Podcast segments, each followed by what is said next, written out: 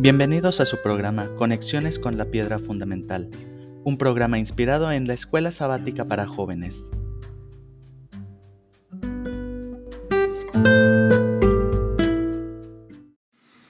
Hola mis nietecitos queridos, aquí su titón listo para comentar la lección número 10 que se titula Despierta.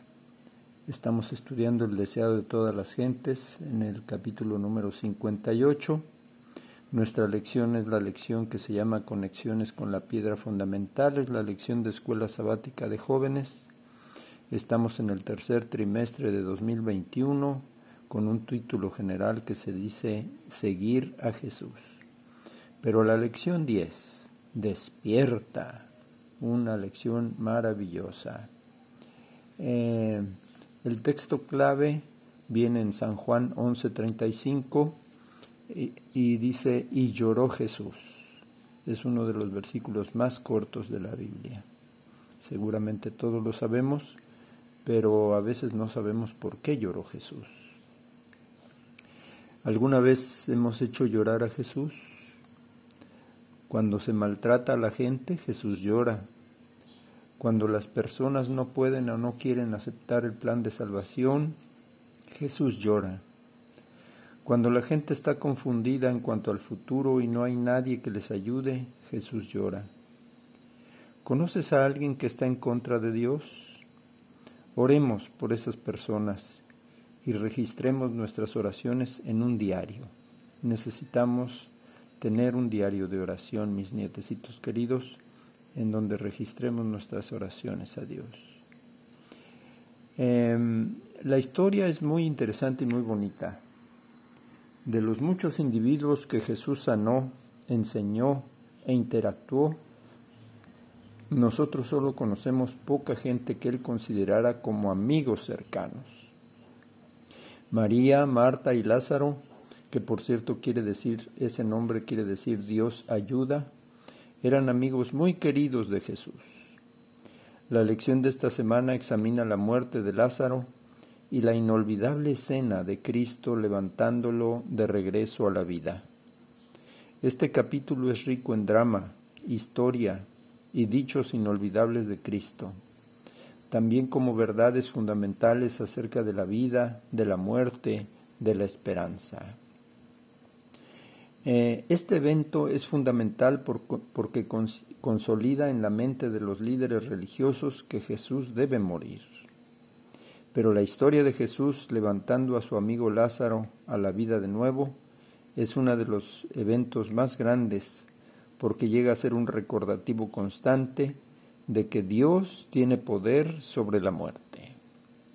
La misión de Cristo está claramente presentada en este evento en la cual Jesús viene a salvar a la humanidad, aunque muchos no saben cómo sucederá. Cuando Jesús llama a Lázaro a despertar, Él nos llama a todos a hacer lo mismo. Despierta, tú que duermes espiritualmente. Levántate de los muertos y te alumbrará Cristo, según dice Efesios 5:14. La noticia sobre la enfermedad de Lázaro eh, le llegó a Jesús diciéndole, Señor, tu amigo querido está enfermo y después él tuvo una conversación con sus discípulos y les dijo, nuestro amigo Lázaro duerme, pero voy a despertarlo. Después Jesús regresa a Judea eh, y llega después de cuatro días de que le hicieron el anuncio. El ambiente que encuentra al llegar a Betania y la conversación con Marta y María es maravillosa. Jesús dijo, yo soy la resurrección y la vida. Todo el que cree en mí, aunque muera, vivirá. Y otro maravilloso versículo impactante en donde dice que Jesús lloró. La resurrección de Lázaro es una plena cooperación entre el Padre y el Hijo. Nunca dejó de hacer su oración Jesús antes de hacer algo grande.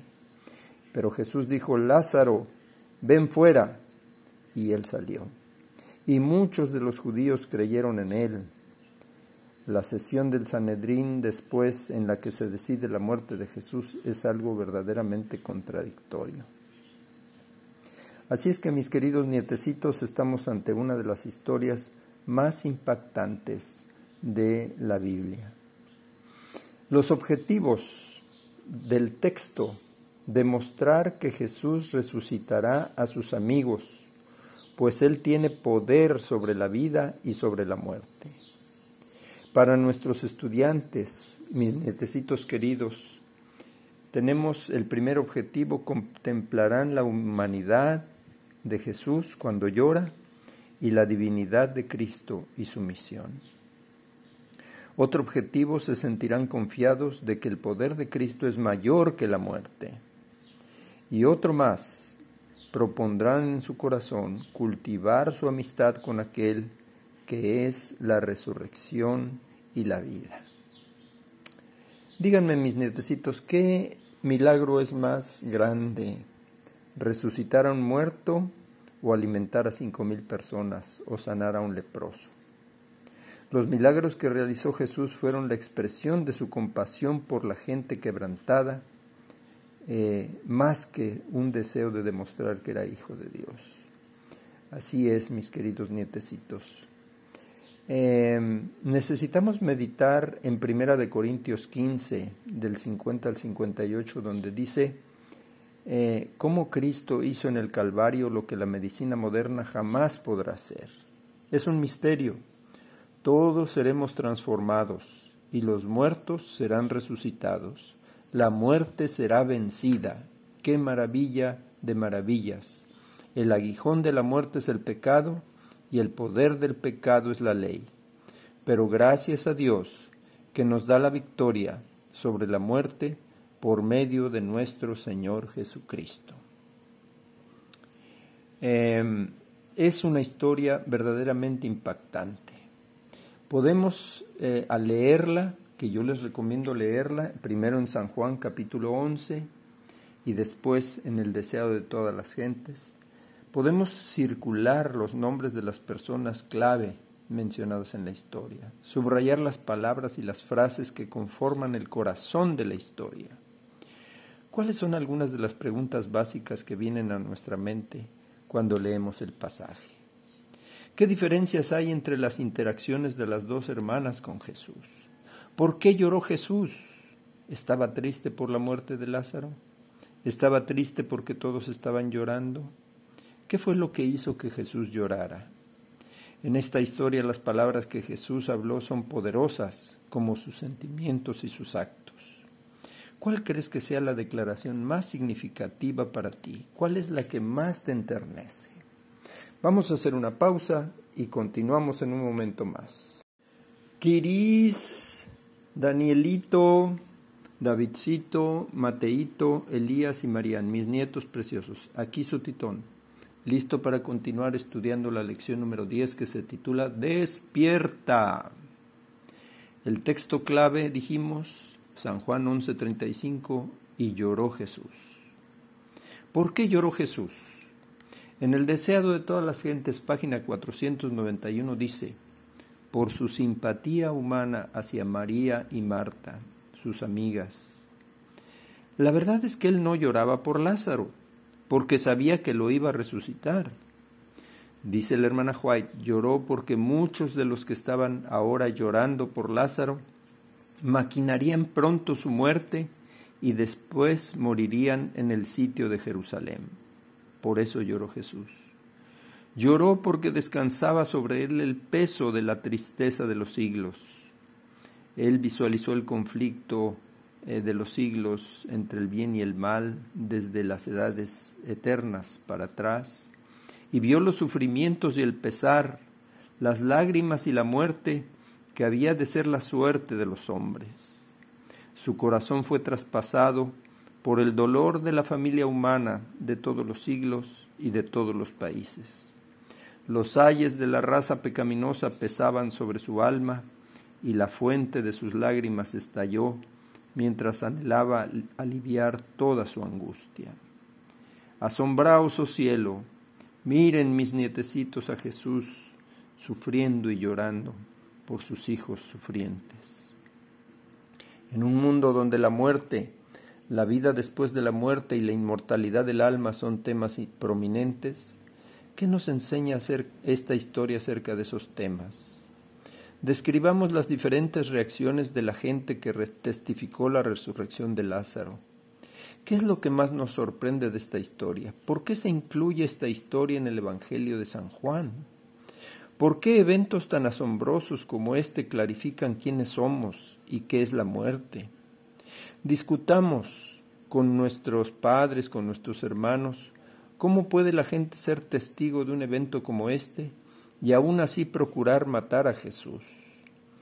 ¿Cuál es el mensaje que Dios quiere transmitirnos a través de esta historia?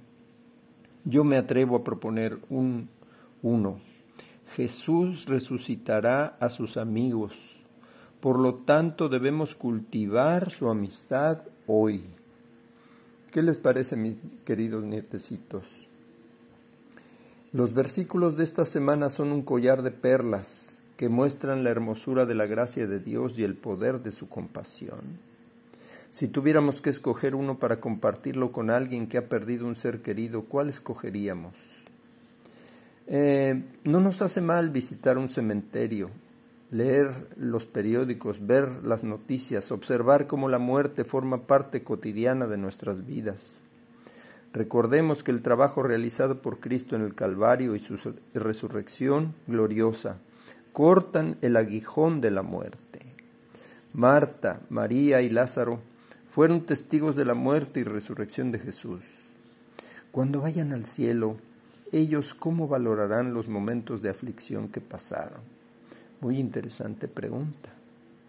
El escenario de esta historia es crucial para poner juntas todas las maravillosas piezas que nos son familiares. Una realidad clave es que la percepción pública de Cristo no era muy popular. Este sentimiento de impopularidad y sospecha se hace evidente en el comentario que hizo Tomás cuando Jesús decidió regresar a Jerusalén. Regresar a Betania justo en las cercanías de Jerusalén era poner a Jesús y a los discípulos en camino hacia el peligro. Claramente Jesús estaba listo para enfrentar su último llamado a morir como sacrificio expiatorio. ¿Por qué Jesús esperó varios días? Él amaba a Lázaro, Marta y María, quien también aprovechó para enseñar a la, gente quién era Él. Quizás Jesús sabía que la semilla plantada cerca de la realidad de la resurrección ayudaría a los creyentes a confiar más plenamente en Él. Además, en la literatura rabínica sugiere que el lugar de sepultura debe ser visitado durante tres días para asegurarse que la persona realmente estaba muerta.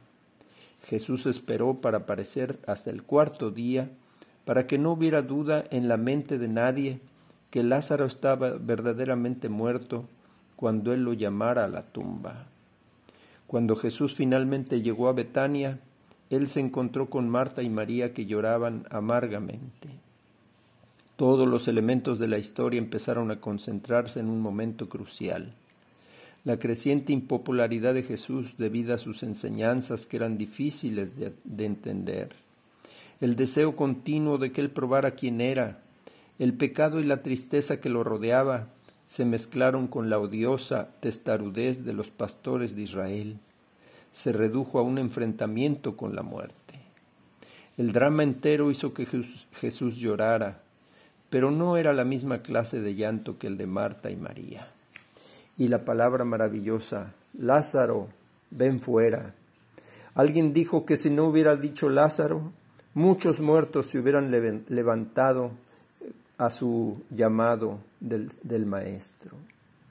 El deseo de todas las gentes dice que el milagro que Cristo estaba por realizar al resucitar a Lázaro de los muertos representaría la resurrección de todos los muertos justos. Un día Jesús va a venir a esta tierra por segunda vez y va a decir, despertaos, despertaos todos los que estáis durmiendo en las tumbas. Y entonces esa voz será oída por todos los amigos de Jesús que vivieron con Él en comunión y serán resucitados. Nuestra oración final, mis queridos nietecitos. Padre bueno, gracias Señor por la historia de la resurrección de Lázaro. Allí aprendemos muchas preciosas lecciones. Número uno, Jesús sufre con nosotros en nuestras penas y en nuestros errores. Dada la situación caótica del mundo, donde el sufrimiento humano es tan grande, también debemos suponer que el sufrimiento divino es más grande todavía. Ayúdanos, Señor, a traer alegría a nuestro Dios, ayudando a la gente que nos rodea a conocer y amar a Dios. Yo iré y compartiré su amor con la gente. Segunda lección que Jesús resucita a sus amigos, aquellos a quien Él ama y aquellos que le aman, que cultivan diariamente ese amor. Ayúdanos a cultivar esa amistad diariamente a través del estudio de la Biblia y la oración. Número tres, la muerte es un enemigo vencido, porque Jesús venció en la cruz del Calvario. Ayúdanos, Padre, a llevar este mensaje de esperanza y victoria a tanta gente que no conoce estas maravillosas realidades. Y lección 4. Cuando Jesús llama a Lázaro a despertar, Él nos llama a todos a hacer lo mismo. Despierta, tú que duermes, levántate de los muertos y, te alumbrará Cristo. Que así sea, mis queridos nietecitos. Les mando un beso y un abrazo. Hasta la próxima.